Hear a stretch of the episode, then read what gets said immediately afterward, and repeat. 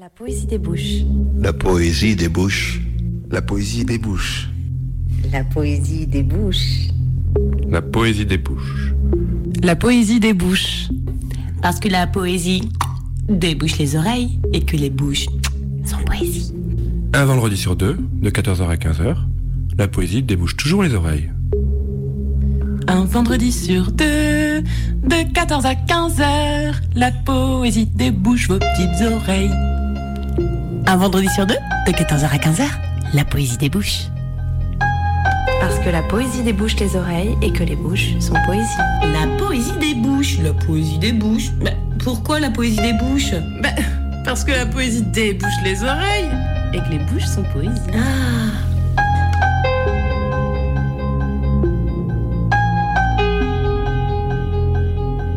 Bonjour à toutes et à tous. L'émission du jour est placée sous le signe de l'exil. Vous entendrez les voix de Michel Vézina, Katia Bouchoueva, Antoine Bréa, et dans la deuxième partie de l'émission, je recevrai la poétesse Marina Skalova. Comment introduire un thème comme celui de l'exil, quand de nos jours vibrent les mots migrants, frontières, quand on étend des limites, quand on aspire à ériger des murs, quand on nous rapporte des navires qui chavirent, et puis aussi des attentes de jugement pour avoir accueilli, aidé des exilés. Je pense ici à Cédric Héroux. Quitter son pays, changer de résidence, le choisir, s'obliger, se contraindre, se résoudre, se séparer. Exil politique, économique, d'envie, exil climatique. Peine d'exil, peine de cœur, de corps, dépaysement, sentiment de quitter et puis d'arriver au port, la jungle, partir, traverser, et ce monde laissé derrière soi, nos autres, nos amis, notre famille, notre langue, l'exil. Quelles conditions? Une suspension dans le temps? Retour attendu? Retour possible? Retourner au pays jamais. Poser le pied sur une nouvelle terre, s'installer, changer de vie, chercher le confort, demander refuge. Pays d'accueil comme fortune ou comme peine. Nouvelle terre source de promesses, de tristesse, d'espoir. Et aussi lieu de croisement culturel fécond. L'exil est devenu tragique, maladie de notre temps. On en oublie aussi que l'exil est une quête, naître autrement, ailleurs. Je vous invite à écouter le podcast de l'émission de France Culture, La Grande Table, deuxième partie. Migrant, le secours a-t-il remplacé l'accueil de ce mercredi 18 janvier? Et pour commencer, je lirai ces mots de James Noel, extrait des points chauffés à blanc. Je mets ma chemise à l'envers, retrousse les manches, je remonte au fil des histoires décousues pour construire l'errance, révéler l'erreur de la cohérence. Un jour, la lumière jaillira comme des jaspes nés d'un frottement de preuves. Viendra le verbe clair, la foudre d'une phase soudaine, aussi vrai que deux corps connectés par l'amour peuvent produire de l'électricité aux quatre coins du monde. Une langue émeute peut capturer tous les silences, tenus en depuis la nuit des temps. Toutes les îles du monde, rassemblées côte à côte, forment une plaque tectonique plus vaste que la Terre entière.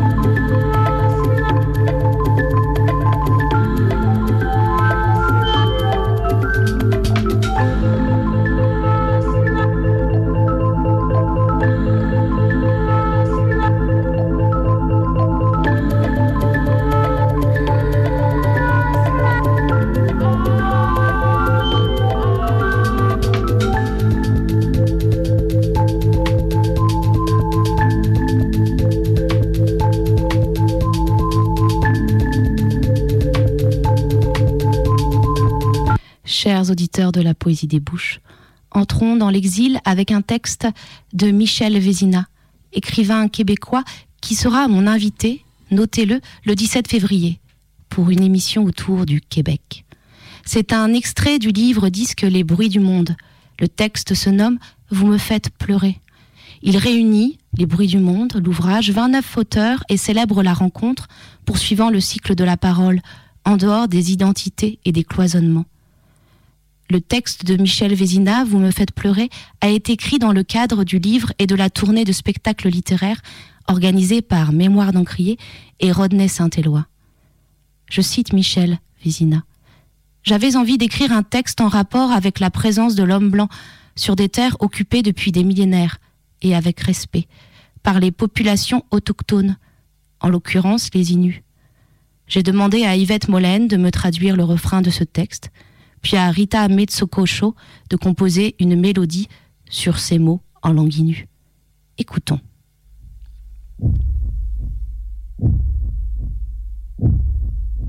Vous me faites pleurer. Chetutunao, Chechimayan. Quand vous parlez d'identité, toujours, toujours, vous parlez de français, d'anglais ou d'immigrants. Vous me faites pleurer. Chetutunao, Chechimayan. Vous voilà, charognard des pages d'une histoire écrite par des colons devenus colonisés. Vous êtes les seuls à croire ces mensonges, ces abstractions. Personne n'a le droit de posséder la terre. Elle s'appartient à elle-même. Les êtres humains qui la foulent et qui savent en vivre, qui savent reconnaître en elle ses mythes et sa cosmogonie, ses rythmes et ses délicatesses, ses exigences et sa beauté, ceux-là seuls peuvent se revendiquer de son identité. Ceux-là seuls sont des êtres humains. Vous me faites pleurer. Chetutunao, Chechimayan. Chetutun Chechimayan. Chetutun Chechimayan. Combien de vous, ici ce soir, sont vraiment chez eux? Combien connaissent cette terre et ses exigences Combien de mots avez-vous pour désigner la neige? Neige qui tombe, lourde et humide. Neige qui fait des volutes dans l'air avant de se poser. Neige qui crisse sous le pas. Neige qui gèle sous la semelle. Poudreuse, gadou, grésil, slush. C'est peu pour se réclamer une identité. Vous me faites pleurer. Chetutunao, Chechimayan. Chetutun Chechimayan.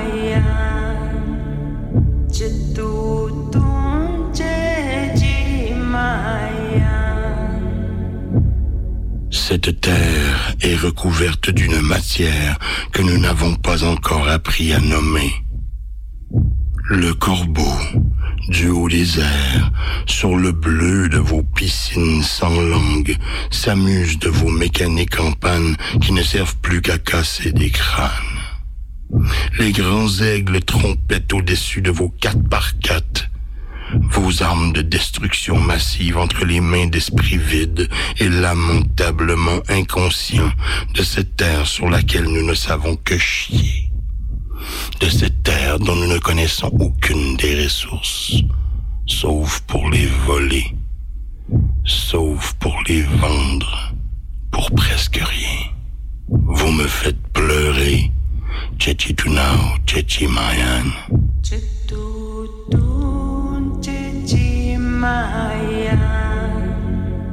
Combien de vous survivraient sur cette terre si vous deviez en dépendre? Vous qui ne savez qu'en faire de cette terre, vous me faites pleurer. Vous n'avez pas d'identité. Pour poursuivre une musique de Gogo Penguin, Opopono. La poésie des bouches. La poésie des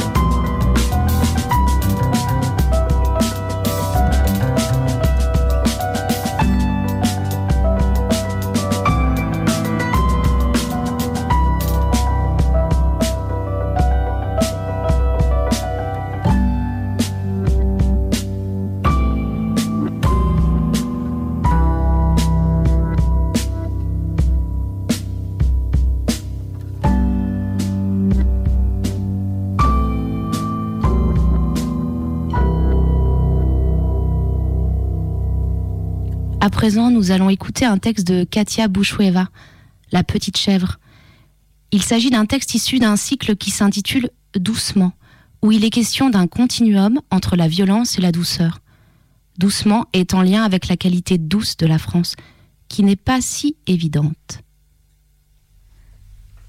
Et moi aussi, un jour, je sortirai de mon placard la croix de vieux croyants de Sibérie, la tête de Marx, les lunettes de Tchekhov.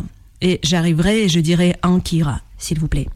Et lui aussi, un jour, il arrivera avec son livre sacré, son Avesta, toutes les sentences du Zoroastre sur le front, viendra, dira pardon, arrachera votre astre. Et lui, et toi aussi, et vous tous, toutes. Le ridicule ne tuera pas, se noiera dans un petit verre. L'Indien de l'Amérique et de la Drôme, de la Savoie, de Naples, de la Sainte Russie. Écoutez du bon vin, mangez la bonne musique. Les barbus sous la pluie du mois d'août viendront aussi. Mais s'ouvre la mer, se casse la porte, et c'est le gars de l'Atlantide qui l'emporte.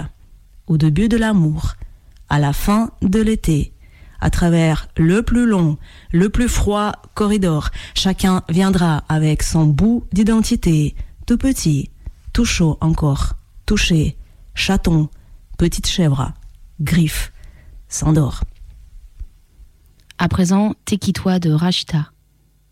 T'es qui toi, t'es qui moi T'es pas qui, t'es pas quoi? T'es qui toi, t'es qui moi Mais toi t'es qui, t'es quoi? N'oublie pas qu'avant toi, Il y en a d'autres que toi. et qu'après toi, crois-moi. Il y en aura, il y en aura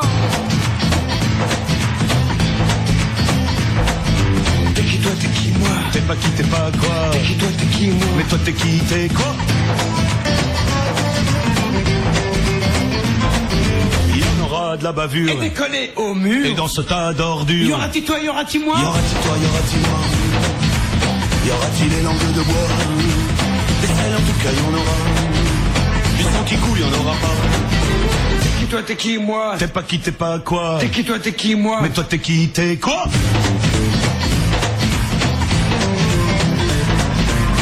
aura-t-il toi, y aura-t-il moi, y aura-t-il les langues de bois des ciels en tout cas, y en aura du sang qui coule, y en aura pas. N'était qu'une fois où ça ne finira? Mais tout ça, mais tout ça C'est entre toi et moi.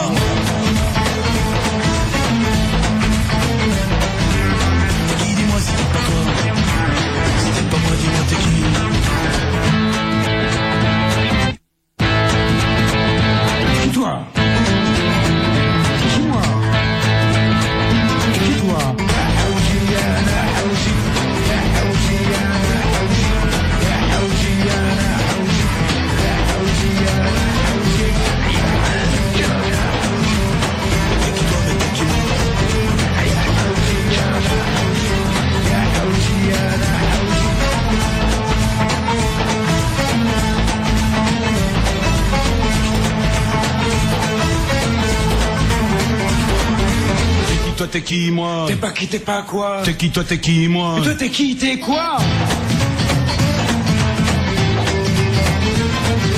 N'oublie pas qu'avant toi Y en a d'autres que toi. Et qu'après toi, crois-moi Y en aura, y en aura.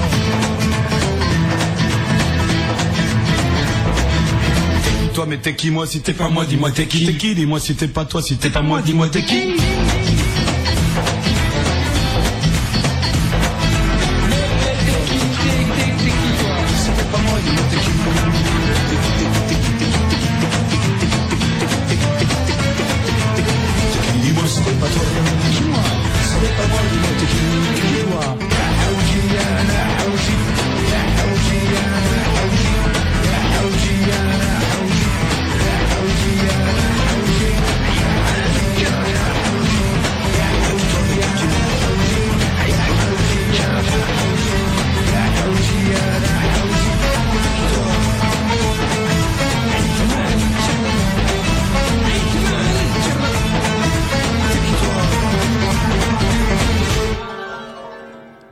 Sais pas qui vous êtes, les auditeurs de la poésie des bouches, mais j'imagine que là où vous soyez, vous avez sans doute remué, bougé, dansé.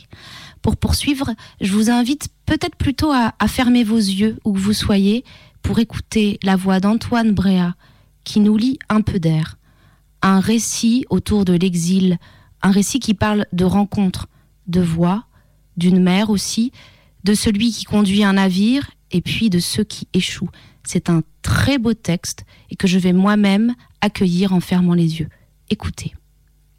C'est par un court matin de froid et de silence, c'est sur une plage sans rien, avec personne autour, que je fus mort et mis en terre, innocenté dans la patrie des vierges et des petits saints. C'était il y a longtemps, bien longtemps. Depuis, il y a eu de l'eau qui a coulé sous les rivières. Nous voguions sans allure. Nous roulions cette barque où, dit-on, je commandais. Je trafiquais la mer selon les langues noires locales. Je spéculais l'espoir et la peau sur les os de pauvres maigres martyrisés du voyage. Mais il ne faut pas croire dans le poison des langues. Et Dieu m'est témoin que je ne leur cachais rien jamais à mes transports, les périls de l'Eldorado. Dans la nuit fantastique, ils s'étaient entassés comme des sacs. Ils étaient venus de grand loin se dégueuler dedans la bouche par forte houle et pendre au fond de ma cale à sécher leurs boyaux. C'était un beau méli-mélo là-dessous, derrière les bâches, de pieds sales, de ganaches tordues, de misère noire et de dysenterie grave. Moi, armé avec mes bougres sur un plus perché promontoire, je leur caressais les épaules à tous, du fin bout d'une corde humide, pour les tenir en vie et les aider à vider ce mauvais moment. Mais le temps ne glisse pas facilement ses heures en pareilles conditions. Aussi, pour écoper l'ennui, je demandais parfois aux uns ce qu'ils pensaient gagner jamais en arrivant. Beaucoup croyaient trouver meilleur où nous ramions. D'autres, les anarchistes, ne se faisaient pas d'illusions surnaturelles, venus juste chercher l'argent où il existe et se faire juger beau par des chéris. Pour moi, je ne me mêlais pas, je pilotais, je laissais faire. J'écoutais rêver bas les pauvres à leur mystère, car le Seigneur seul court les reins. Et c'est ainsi, la conscience nette à l'intérieur, que je passais, repassais l'eau verte, jugeant de rien, filant la nuit, laissant aux esprits le soin de froidir ou s'échauffer. Or la mer au début se montre tranquille et calme. Mais voici, soudain ça t'arrive de nulle part des trombes et des bouillons du ciel qui te chavirent des vagues à filer le tournis. Et voici, te viennent du fond des âges des tornades sans pitié qui te dévalent la figure.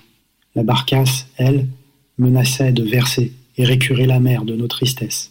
Pour nous, nous ne disions pas un bruit, pétrifiés par la crainte, les langues murées en catastrophe. Il faisait noir, si noir au-dessus de nos têtes. Nos frocs claquaient comme des destins, nos dents aussi, jetées en pleine figure. Déjà chez tous passaient aux yeux comme des idées de s'entailler soi-même la gorge, plutôt que se laisser cracher ainsi aux éléments. Moi-même, encore que mieux à mariner, je ne faisais pas le fier, arrimé à la barre, cherchant dans mon cou les médailles, priant la croix et les miracles de m'écarter les cimetières. Et la mer au bout n'est plus qu'un grand siphon qui tourne et bugle et souffle à décharner les bœufs. La pluie nous battait froid les halbardes sur le dos. Alors on a viré, et puis on s'est laissé porter. Mais sur les plages qu'il ne faut pas, jamais, les vagues nous dérivèrent, les cognes nous y attendaient. Ça a été très vite, ils n'ont pas fait de détails. Sur le moment, on avait cru l'échapper beau. On s'était échoué comme des sèches, chacun pour soi dans l'aube à peine pas descendue. On avait vu les lampes, on avait cru à des sauveteurs. À l'arrivée, la tempête et les nuées avaient fini même par passer. Le soleil commençait rosement de reluire. Puis tout de suite, les coups ont commencé de pleuvoir. Ça a été très vite. Jubot leur criait de voir, de me vérifier que j'étais pas pareil et que j'étais en règle, n'étant que le nocher de cette histoire. On me collait des danses de toutes les couleurs. Je les connaissais pas, ces ramassis, ces bons à rien, ces prêts à tout, ces traînes savates et va-nu-pieds. Nous n'avions eu ensemble que des rapports de production. Les orions me fatiguaient pas moins le visage. Je jurais tous les saints, n'ayant rien de commun avec ces dénués, ces poitrinaires, ces chevals maigres et tous ces os fragiles que je promène. Mes dents tombaient à la petite cuillère. Ils nous ont pesé sur le ventre, mis la bouche et les yeux au bout d'une carabine, exigé qu'on enlève nos linges et nos effets mouillés, de peur peut-être qu'on se meure de nous-mêmes. Aux mains, on me passa de larges gourmettes. Je ne pensais pas mériter ces bijoux, et j'invoquais donc de plus belles. Ils ont dit de se taire, surtout de plus crier. Ceci dans des violences encore et des accès de folie chaude. Dans la suite, un chef est venu, que j'ai reconnu à sa figure en merde et ses manières de se souffrir comme une vraie personne. Aussi, il n'était pas harnaché comme les autres, tous soutanés de draps noirs, comme des petites sœurs du Christ. J'ai soupiré à lui, le prince, que tout s'arrête, mais autant pisser dans une mandoline. J'ai craché, sué sang de chien pour l'émouvoir, mais ça n'a rien servi. Alors je suis resté étiré tout en long, comme un inanimé, comme un Saint-Esprit, dégoûtant de torture et de dégoût. Je me suis dit, c'est pas vrai, les chemises cagoules peuvent pas me sortir les os du corps comme ça, sans même me réciter les droits. Je me suis dit, ça se peut pas. On n'a pas le droit de me priver d'existence, avant que j'ai pas eu le temps de me repasser l'histoire de toute ma vie entière. De minces conciliabules se sont suivies. J'ai isolé un ordre murmuré du pouvoir. J'ai entendu, un temps encore, criailler les oiseaux. J'ai entendu soudain un claquement sec et silencieux nous trouer chacun une oreille. J'ai su que j'étais refroidi. Ça a été très vite, et tout s'est délabré comme j'ai dit. Je suis monté en haut, tout en haut du ciel. Un instant, j'étais juste un peu d'air, qui ne pèse rien. Quand j'ai rouvert les yeux, j'étais tassé dans un grand sac en poubelle noire. Ils ont creusé longtemps, longtemps pour m'enterrer. Leur chapelet continuait de me faire mal et serrait au poignet. J'étais triste de partir ainsi sans oraison. J'ai du sang catholique et aucune main en croix pour me parfumer de belles fleurs. Aucun prêtre qui m'a arrosé d'eau du pardon, ni mis les doigts dans mon goulot pour m'injecter la sainte pastille, juste allongé à plat tel un quartier sur son étal, parmi que des loueurs de leur viande, parmi les travailleurs et traits de misère que j'ai fait venir. J'ai songé à ma mère, mon père, tous ces gens inquiétants dont j'avais rien à foutre. J'ai pleuré doucettement, compris que c'était trop tard et qu'il n'y avait plus à redire. Sous la terre, les autres morts faisaient déjà du bruit pour m'accueillir. J'avais du mal à me sentir concerné. L'enterrement prenait du temps aussi, plus que j'aurais prévu. J'ai hurlé dans mon sac et j'ai mordu la fermeture éclair. Je leur ai prié aux fossoyeurs, creusez, creusez vite, car il faut m'oublier. À présent, je suis un ange, un vrai cadavre, ça y est, intégré au cœur des martyrs. La gueule soupirait sous un linge. J'ai descendu en bas, dans le séjour des étendues. À présent, baigné de paix parmi les eaux et la carogne, les morts m'ont assis à leur table. Je prononce calmement leurs prières, car il faut m'oublier. On écoute une musique et puis on retrouve tout de suite Marina Skalova qui est en face de moi en studio.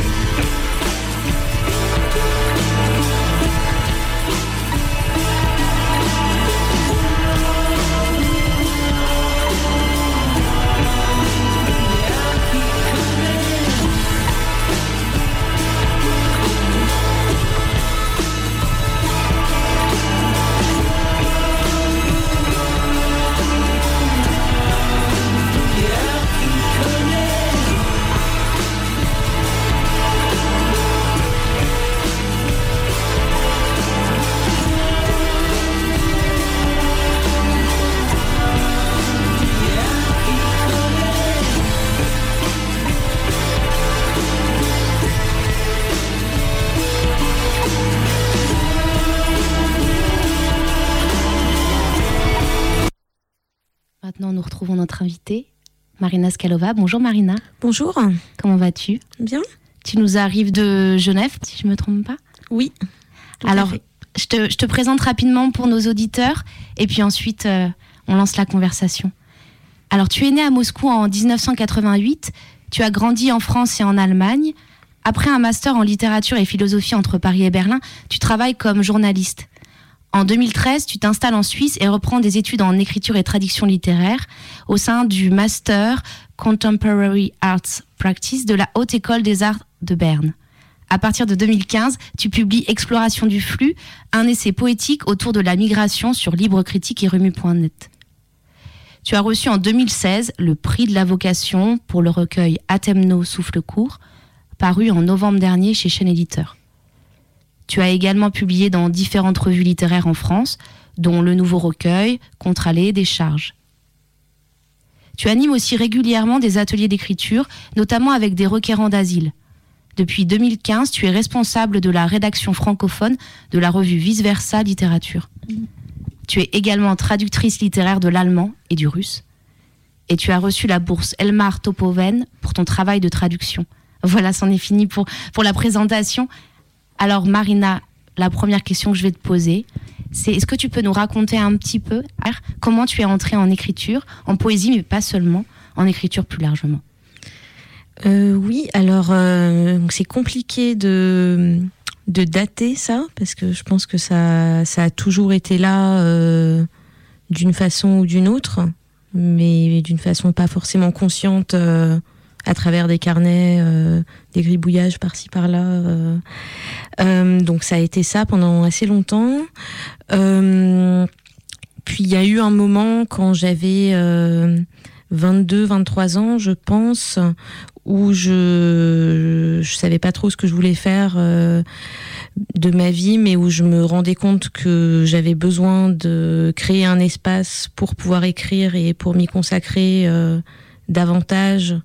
Euh, et c'est le moment où, en fait, euh, où j'ai décidé de partir en Suisse pour faire une reprise d'études euh, à la Haute École des Arts de Berne, dans, dans une formation de création littéraire, ce qui m'a surtout effectivement permis de d'avoir le temps et l'espace nécessaire pour pouvoir écrire.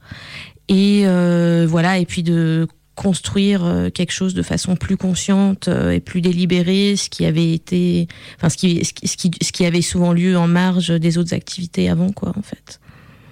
D'accord, très bien. Alors aujourd'hui, je t'ai, je invité, si je t'ai invité pas plus particulièrement euh, ce jour, c'est autour de l'exil, évidemment, c'est en lien avec ce que tu, ce que tu écris, le travail que tu, que tu mènes. Alors évidemment, j'ai envie de te demander euh, quel sens l'exil fait-il dans ton écriture, en poésie?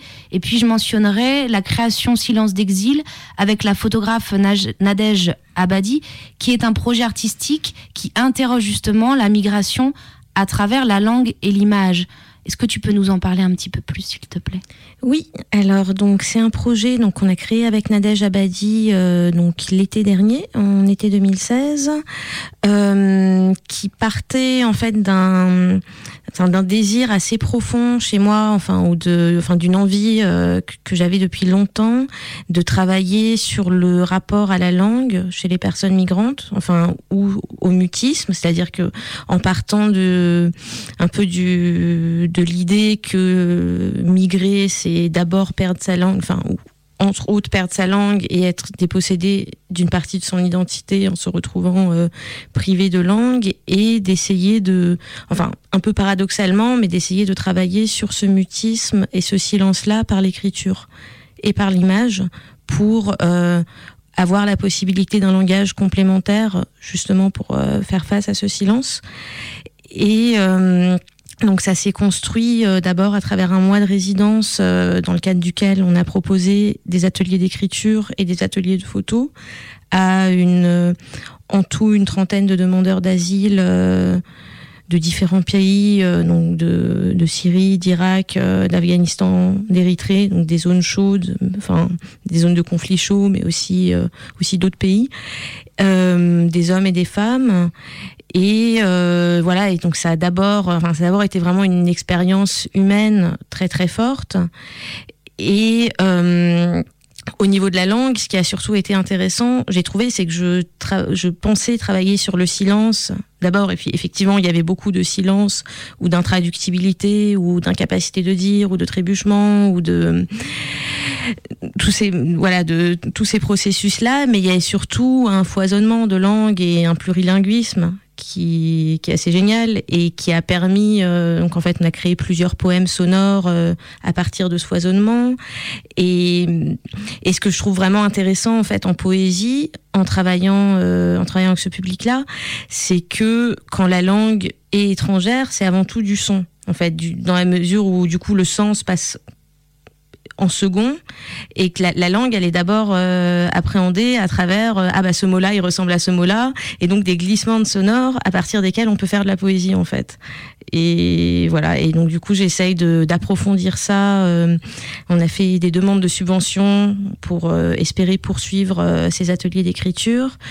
Et, et ça doit aboutir à un livre à paraître début 2018 aux éditions d'en bas. Donc avec les photos de Nadège et un texte que je suis en train d'écrire qui à partir de leur voix, à partir de leur texte et aussi de la mienne, enfin avec un, tissage entre passé et présent, euh, un travail sur la typographie euh, pour restituer ça. Et euh, voilà, et on a aussi construit une exposition. euh, du coup, avec un gros travail sonore à partir des enregistrements que j'avais fait avec eux, euh, voilà, qu'on espère euh, qu'on espère diffuser au cours de l'année. C'est très bien que tu nous parles de, la langue parce que justement, si je t'ai invité aussi sur cette thématique de l'exil, c'était pour questionner aussi le rapport à la langue, la langue maternelle, euh, la langue seconde, euh, le silence justement. Et c'est vrai que pour parler, c'est important, de ton recueil, Athemno, Souffle court, dont, tu as eu reçu le- le prix de la vocation 2016. C'est un recueil justement en français et en allemand, donc un recueil bilingue. Et dans cet ouvrage, en, aval, en amont, euh, tu, tu expliques que ce sont tes deux langues d'écriture, donc le français et l'allemand, sans pour autant qu'elles soient tes langues maternelles. Ça, c'est intéressant d'en parler. Et j'aimerais donc savoir comment tu expliques le lien entretenu avec celle-ci, euh, cette peut-être cette étrangeté et en même temps ce désir. Est-ce que c'est une forme d'accueil de ta parole, ces deux langues qui te sont euh, qui te sont non maternelles, mais pourtant que tu choisis dans ce recueil Et, et c'est vrai que le choix d'une langue, tu, tu me diras si je me trompe, mais il n'est pas il n'est pas anodin et c'est aussi une façon euh, d'entrer dans une certaine vision du monde, peut-être. Est-ce que tu voudrais nous en parler un petit peu plus? Alors oui, alors après je sais pas si on peut forcément parler du choix d'une langue non plus parce que c'est pas un choix euh, si conscient et si choisi que ça. Euh, donc je donc ma langue maternelle c'est le russe et c'est et c'est une langue en fait à laquelle j'ai une relation assez intime très forte qui surtout à travers la poésie et la musique où donc ça me ça va me quand j'entends un poème en russe ou quand j'entends j'écoute de la musique russe, ça va me m'émouvoir à travers des canaux, à travers les à travers lesquels les autres langues n'arrivent pas à m'émouvoir. Mais en même temps, ça a toujours été une langue très orale pour moi. Et puis j'ai j'ai été scolarisée euh, en France puis en Allemagne. C'est surtout dans ces langues-là que j'ai lu. Et du coup, c'est ces langues-là qui se sont construites, comme langue d'écriture. Et ensuite, j'ai pas, euh, j'ai pas le même rapport au français et à l'allemand. J'ai pas la même distance, surtout. Je, surtout parce que j'ai fait la majeure partie de ma scolarité en France, donc le français, ça a aussi été euh, la belle langue, la langue dans laquelle j'ai fait des dissertations, euh, tout ça, ce qui, des choses qui font beaucoup de mal euh, à l'écriture, en fait, je trouve. Et, du coup, euh, et du coup, j'ai un rapport beaucoup plus brut à l'allemand, qui est plus distancié et qui n'a pas été euh, entaché et envahi euh, par tous ces travaux universitaires. Et du coup, ouais, qui, où je retrouve quelque chose de plus rugueux, en fait, qui, du, qui parfois me semble plus juste que la façon dont je vais écrire en français et où je vais d'abord devoir déconstruire pour parvenir euh, à ce, à ce résultat-là, en fait. Enfin, En langue allemande, c'est plus in- instinctif pour toi en langue allemande alors? Ouais, c'est plus instinctif. Après, c'est c'est un peu cassé parfois. Donc il y a des il y a des petits décalages ou des imprécisions euh, donc qui peuvent faire sens dans certains textes, enfin ou qui peuvent euh, voilà. Je, pense qu'il y a quelque chose d'assez poétique dans ces décalages, enfin, ce qui peut m'intéresser dans le travail avec les migrants, de la zone, enfin, dans la zone d'ignorance ou de non-connaissance, je pense qu'il y a beaucoup de choses intéressantes qui peuvent en surgir, qui en même temps euh, sont compliquées parce qu'on touche à à quelque chose qui, enfin, qui, qui vous échappe en fait, qui moi en tant qu'auteur va m'échapper dans ce que je vais écrire en allemand et où donc je vais pas me sentir complètement souveraine dans un texte que je vais signer, là où en français je, je pense être plus consciente euh, de ce que, enfin, plus consciente des décalages que je peux créer ou euh, voilà. Et pour toi, Voilà. tout, tout ça, en fait, ça a trait aussi à une maîtrise de la langue. Parce que quand tu parles de, de- de réda- d'avoir rédigé des dissertations en français, etc., c'est aussi tout un travail de, maîtrise du- d'une langue dans, dans tout ce qu'elle peut recouvrir, tant syntaxi- syntaxiquement, au niveau du lexique, etc. Oui, bah oui, oui, mais je pense que en fait, euh, que pour écrire de la poésie, il vaut mieux être dans une situation de non maîtrise. Je pense que je pense que ça fait beaucoup de mal à l'écriture, tout ça, en fait. Ok, c'est intéressant. je, la- je laisse les auditeurs méditer là-dessus. C'est très intéressant.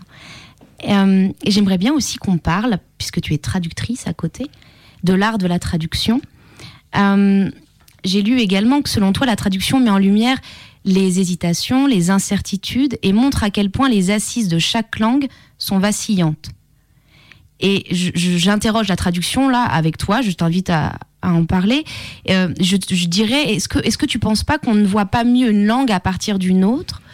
Euh, Est-ce qu'on c'est vrai que la langue est aussi un outil de domination. La traduction, justement, ne cherche-t-elle pas à, défaire ce- ce- cela? Et puis, à, à rappeler aussi que celui qui ne parle pas la même langue que nous n'est pas forcément un barbare. Qu'est-ce que tu. Comment tu dirais Comment tu parlerais de la traduction et de cet art-là? Alors, donc, par rapport à ce que tu as dit, juste, donc, si je reviens dessus, donc, bien sûr, enfin, je pense que la traduction a une dimension politique et un vecteur politique qui est essentiel. Et je pense que, euh, effectivement, si on se traduisait plus et si euh, la traduction était un petit peu valorisée, euh, notamment euh, dans nos sociétés européennes, on se comprendrait un petit peu mieux et on aurait plus d'attention aussi à ce qui constitue euh, l'altérité de l'autre. Euh, voilà, après dans, dans le recueil, donc je parle euh, effectivement du fait que les traductions mettent en lumière euh, les différences, les nuances, les, les décalages, mais aussi parce que je me, je me permets vraiment cette marge de liberté et de créativité en m'auto-traduisant. Donc, ce qui n'est pas tout à fait pareil euh, lorsque je traduis un autre auteur et que j'ai quand même la, la, la- la responsabilité euh, de restituer la singularité de son écriture. Mais pour moi, la traduction, c'est oui, c'est un, lieu d'écriture, c'est un lieu de récréation, de, création, enfin de recréation d'un texte, de, de démultiplication des possibles d'un texte, de c'est souvent j'écris et je traduis en même temps ou je commence par traduire pour entrer dans la langue à travers la langue de quelqu'un d'autre et pour ensuite pouvoir accéder euh, à ma langue propre. Et voilà, c'est enfin un travail d'écriture, donc à la différence près que la matière n'est pas la mienne, mais le corps à corps avec la langue en est d'autant plus intense parfois en fait. Est-ce que tu peux. nous- C'est une question qui, qui m'intéresse et que je travaille. par- nous parler de cette question de recréation. Parce que parfois, en tant que lecteur, on va se dire Ah, cette traduction est, vraiment de qualité, parce qu'elle elle est, très très proche euh, de, euh, de la version originale, enfin de la, de, la, de la langue première, ou alors au contraire, ah, là on voit que le traducteur a pris euh, beaucoup de, beaucoup de distance, etc. liberté même, on va dire. Là, je, je parle comme, bah, comme un, un lecteur. Est-ce que tu peux expliquer ce travail de recréation, ce travail de distance, de liberté, et en quoi aussi vous, oui, vous, vous réécrivez peut-être en quelque sorte quand on est traducteur, c'est, aussi ça, je ne sais pas. Je t'interroge. Euh, C'est compliqué. J'ai pas forcément euh, trouvé de réponse. Euh, ouais, j'ai pas. j'ai- traduit euh, quelques textes. Je suis aussi au début de mon travail de traductrice. Et c'est des questions qui se négocient à chaque fois quand on est face à un texte et quand on est placé face à des choix. C'est-à-dire que rester le plus proche d'un texte n'est pas forcément ce qui va en restituer la structure, l'écriture, la singularité, parce que ce serait du coup espérer qu'on puisse être dans un système d'équivalence et qu'il suffise euh, d'ouvrir un dictionnaire pour que A égale B. Or, comme on est complètement dans, un, dans une autre structure de pensée à chaque fois, ça oblige de réinventer pour ensuite peut-être retrouver le mouvement qui est propre au texte d'origine en fait. Mais et ça et ça impose des, des solutions qui sont toujours euh, extrêmement individuelles. Oui, oui, ben chaque traduction est, est unique. Oui, bien sûr. Alors pour euh, maintenant, euh, c'est venu le moment de, de t'écouter lire, de t'entendre. Alors tu as choisi des textes. Je, laisse, je te laisse avec les auditeurs. C'est un moment privilégié entre eux et toi. Et euh, tu peux nous en parler avant, après ou ne rien dire. On t'écoute. Alors, je vais lire des extraits d'exploration du flux, dont on retrouve aussi d'autres extraits sur euh, Libre Critique et Remue.net en ligne. Le migrant, c'est celui qui est fluctuant, c'est-à-dire changeant, hésitant, indécis. Il varie, va d'un objet à l'autre et revient au premier s'il y est forcé. C'est celui qui est flottant, subit des fluctuations et en proie à des variations. Il est charrié par l'afflux des vagues, elles-mêmes fluctuantes, et qui risquent de le faire flotter dans l'eau. La migration, c'est un déplacement de population qui passe d'un pays à l'autre pour s'y établir. C'est ce qui se passe quand il y a beaucoup de migrants qui affluent sur le rivage en même temps. Il y a les migrations provoquées par des guerres, on appelle ça des exodes, et il y a les migrations des barbares, on appelle ça des invasions. Les exodes, c'est quand beaucoup de gens partent en exil, et l'exil, c'est quand on peut demander l'asile. Pour demander l'asile, il faut un papier, un carte de vœux, une invitation. Sans invitation, on appelle ça une invasion. Comme le migrant flotte dans l'eau, il arrive que son invitation soit mouillée lorsqu'il arrive sur le rivage. À l'intérieur de la forteresse, on encourage la libre circulation des flux, des êtres humains et des marchandises. Tous ces êtres humains qui circulent librement, qui font l'amour et qui laissent leur fluide couler dans ceux des autres, cela permet une plus grande fluidité des capitaux. Un flux, c'est comme le ciment, c'est quelque chose qui coule. Il y a des nez qui coulent, dans les bouches, il y a de la salive qui coule, dans les seins le lait coule, quand on fait l'amour, il y a du sperme et de la liqueur vaginale et du liquide séminal qui coule, l'urine aussi elle coule, la merde elle coule, tout coule. À l'intérieur de la forteresse du corps, rien n'est solide, les parois, elles flottent dans le liquide, le sang, il circule à travers les canaux, les canaux, ils serpentent au cœur de la chair gorgée d'eau, ils longent les muscles pleins de flotte, les organes où circule la bouffe qui se transforme en merde, qui se transforme en flotte, les organes où se nichent les œufs qui se transforment en sang ou en sperme et qui s'écoulent comme de la flotte, et puis tout circule, le sang, le sperme, les os, la merde, ça nage et ça patauge, ça nage, ça trébuche et ça patauge. On entasse les corps sur les barques pour s'assurer qu'elles soient tout à fait pleines avant de les laisser quitter le rivage. Quand après avoir traversé la mer et les vagues et les houles et les tempêtes, les barques arrivent au pied de la forteresse, on leur dit qu'on ne peut pas les laisser accoster car la barque est déjà pleine. Un flux, c'est impossible à assécher. Tant que ça coule, ça continuera à couler, coûte que coûte. Mais même si le flux coule, on peut le contenir, on peut le contrôler. Le flux menstruel, par exemple, on peut le contenir avec des tampons, tandis que le flux d'une rivière, on peut le contenir en plaçant des pierres d'un côté et de l'autre des berges, ce qu'on ne fait heureusement pas avec le flux menstruel, même si les jambes des femmes pourraient tenir lieu de berge. Avant, entre les pays de la forteresse, on plaçait des pierres d'un côté à l'autre de la frontière qui séparait les pays des uns des autres, on les utilisait pour construire des postes frontières sur les ponts par-dessus les rivières, et on postait des hommes pour veiller sur les postes frontières. Et puis on a enlevé les pierres, une par une, on a forcé les murs et on a démantelé les postes frontières, parce qu'on avait dit plus de murs, il faut laisser le flux circuler librement. Mais c'est seulement le flux des privilégiés que l'on voulait laisser couler, pas celui des réfugiés. C'est comme quand on ouvre le robinet et qu'on sait qu'on aura une eau impeccable, sans calcaire, potable, mais que là, subitement, alors que jamais de la vie on ne s'y serait attendu, on voit jaillir une eau tout orange à cause de la rouille des tuyaux. Il ne faut pas être médecin pour savoir que ça peut être dangereux pour la santé, alors tout d'un coup, on se dépêche de bien refermer tous les robinets. En temps de crise, les besoins économiques sont fluctuants.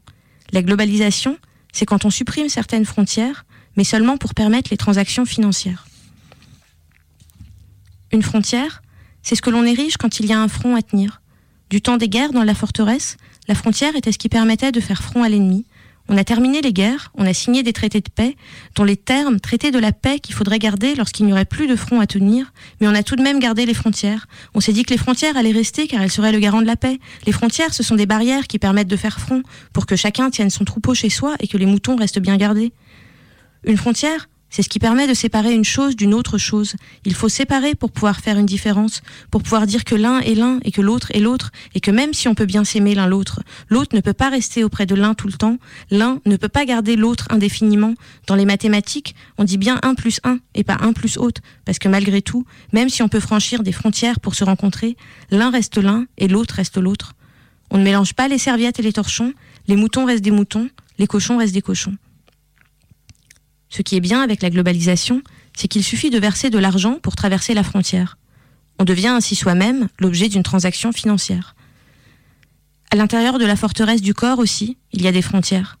Il y a des frontières entre la trachée et l'œsophage, entre l'œsophage et l'estomac, entre l'estomac et les intestins, les intestins et le foie, le foie et les reins, les reins et la vessie, etc.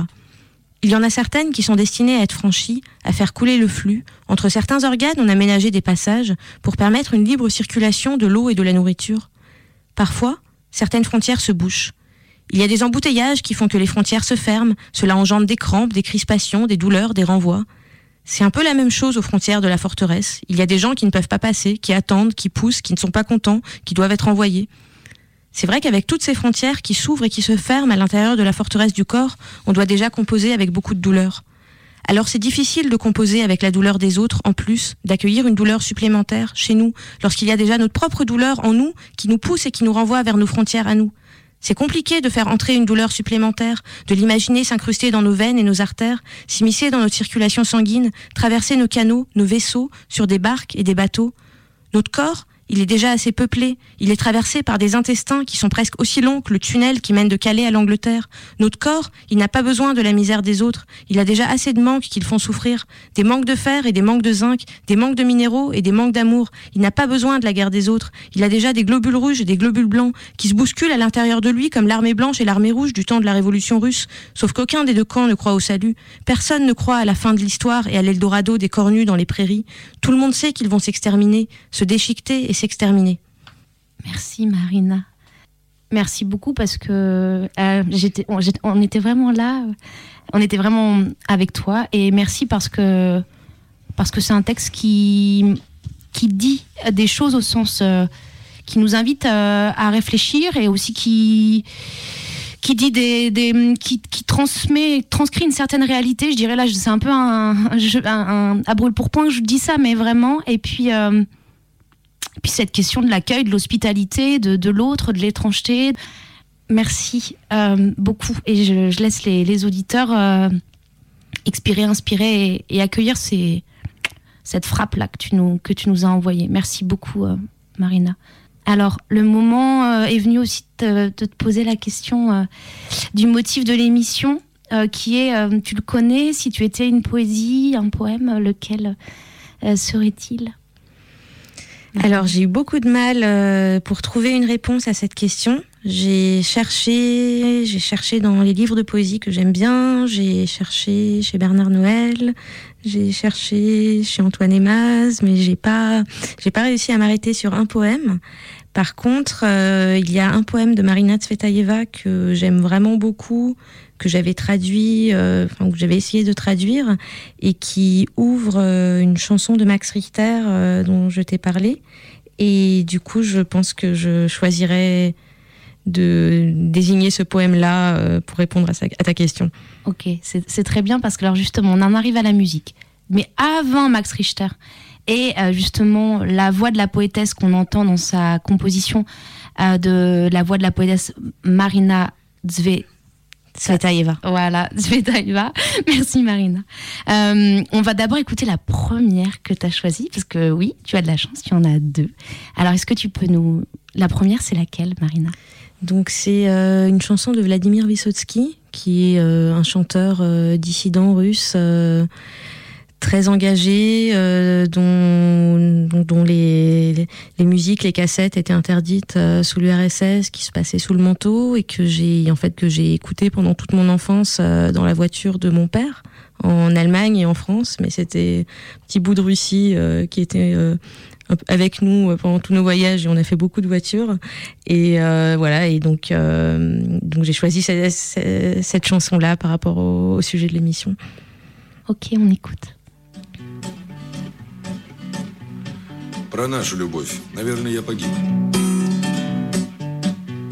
Наверное, я погиб. Глаза закрою, вижу. Наверное, я погиб. Робею, а потом куда мне до нее? Она была в Париже, и я вчера узнал не только в нем одном. Какие песни пел я ей про север дальний Я думал вот чуть-чуть и будем мы на ты Но я напрасно пел о полосе нейтральной Ей глубоко плевать, какие там цветы. Я спел тогда еще я думал, это ближе Про счетчик, про того, кто раньше с нею был. Но что ей до меня? Она была в Париже Ей сам Марсель Марсо чего это говорил. Я бросил свой завод Хоть в общем был не вправе. Засел за словари На совесть и на страх. Но что ей от того? Она уже в Варшаве. Мы снова говорим На разных языках. Приедет, я скажу по-польски. Прошу, пани, прими таким, как есть. Не буду больше петь Но что ей от того? Она уже в Иране. Я понял, мне за ней, конечно, не успеть. Ведь она сегодня здесь А завтра будет в Осле Да я попал в просак Да я попал в беду. Кто раньше с нею был И тот, кто будет после Пусть пробуют они. Я лучше пережду. Кто раньше с нею был, и тот, кто будет после, пусть пробуют они, я лучше пережду. Donc, euh, à présent, on va écouter la, la musique de Max Richter avec justement euh, la voix de la poétesse. Je te laisse le dire, la Marina. Allez. Marina Tsvetaeva. Ah, C'est tellement mieux qu'avec moi. Est-ce que tu peux, on entend sa voix. Est-ce que tu peux nous dire euh, ce qu'elle dit ici, etc. Euh, alors, dans ce qu'on on n'entend pas le poème en entier, mais c'est un poème, euh, enfin, qui parle, euh, enfin, de l'intransigeance de la jeunesse. Elle a 20 ans. Enfin, ça parle de cette absence de compromission et ce, ouais, c'est- cette jeunesse qui a pas froid aux yeux et, et qui est en même temps consciente euh, qu'elle va vieillir et que le temps va lui échapper.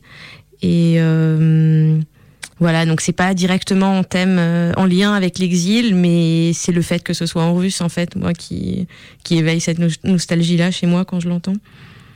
Oui, mais dans l'exil, il y a peut-être aussi de la nostalgie. Voilà. Alors on écoute. Упало в эту бездну, разверстую вдали. Настанет день, когда и я исчезну с поверхности земли. Застынет все, что пело и боролось, сияло и рвалось, и зелень глаз моих, и нежный голос, и золото волос. И будет жизнь с ее насущным хлебом, с забывчивостью дня, и будет все, как будто бы под небом, и небо меня. Изменчивый, как дети в каждой мине, и так недолго злой, любивший час, когда дрова в камине становится золой, виолончель и квалькады в чаще, и колокол в селе, меня, такой живой и настоящий. К вам всем, что мне, ни в чем не знавшей меры, чужие и свои, я обращаюсь с требованием веры и с просьбой о любви. И день, и ночь, и письменно, и устно, за правду, да и нет, за то, что мне так часто слишком грустно, и только двадцать лет, за то, что мне прямая неизбежность прощения обид, за всю мою безудержную нежность и слишком гордый вид, за быстроту стремительных событий, за правду, за игру, послушайте, еще меня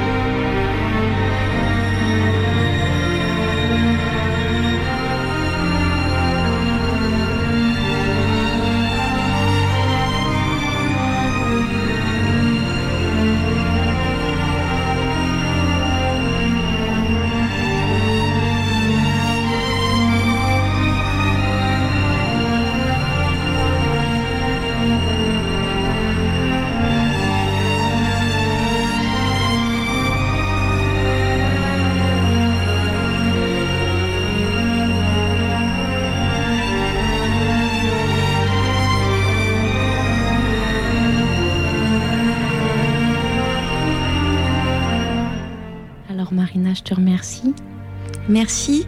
Voilà. Merci Carole. Je suis ravie de t'avoir accueilli et ravie de, ravie de cette émission avec toi. Je remercie aussi Mathieu à la régie aujourd'hui.